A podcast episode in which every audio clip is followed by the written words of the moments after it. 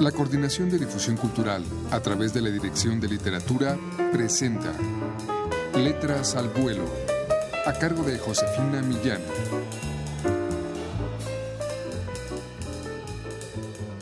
Amigos, muy buenas tardes. El Mañana es la novela de Luisa Valenzuela que hoy les presentamos. Ella es una de las escritoras argentinas más abordadas por la crítica literaria internacional Escuchemos un fragmento de esta novela que forma parte del disco Voz Viva de América Latina, la colección que edita la Dirección de Literatura de la UNAM. Escuchemos.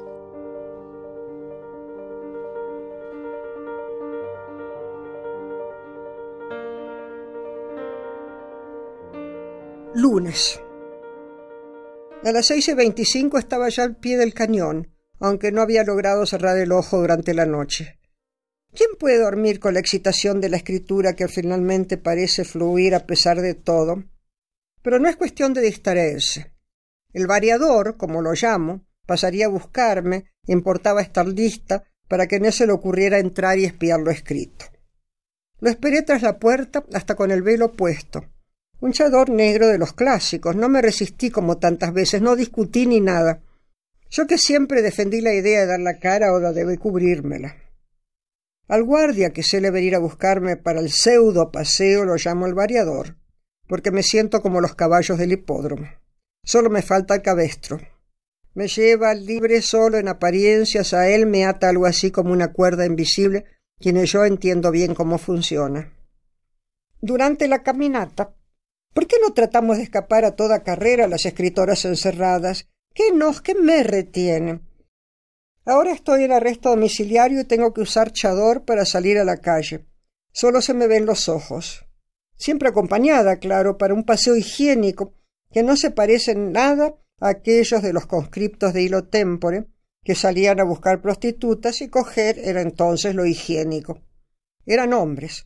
Para nosotras las escritoras, las muy pecadoras, lo higiénico es salir a dar una vuelta por el parque un poco de ejercicio y aire fresco dos veces por semana durante la semana al albo cuando no llueve.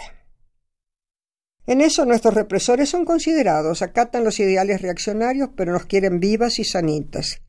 El ojo del mundo parecería estar puesto en ellos, en nosotras, pero el ojo del mundo no nos defiende, solo nos mira como bichos bajo el microscopio, como campo de prueba.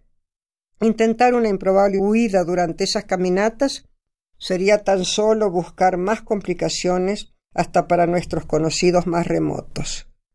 Lo pienso bien, lo pienso y lo repienso y no le veo escapatoria.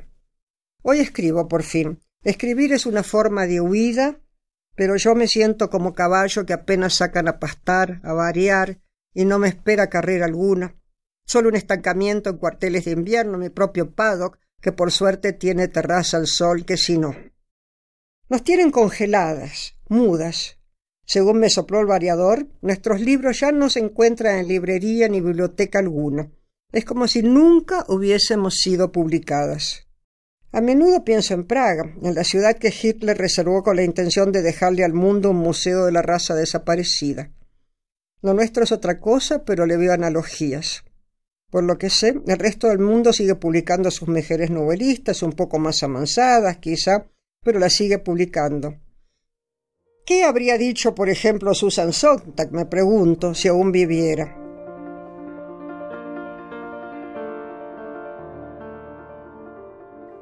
Este fue, amigos, un fragmento de la novela de Luisa Valenzuela, El Mañana. En esta novela, la autora habla de la relación de las mujeres con el poder.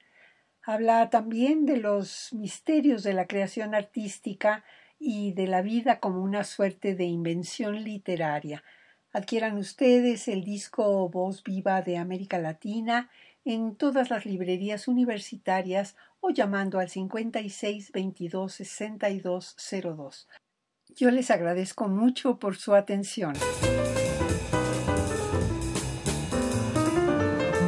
La Coordinación de Difusión Cultural a través de la Dirección de Literatura presentó Letras al vuelo, a cargo de Josefina Millán.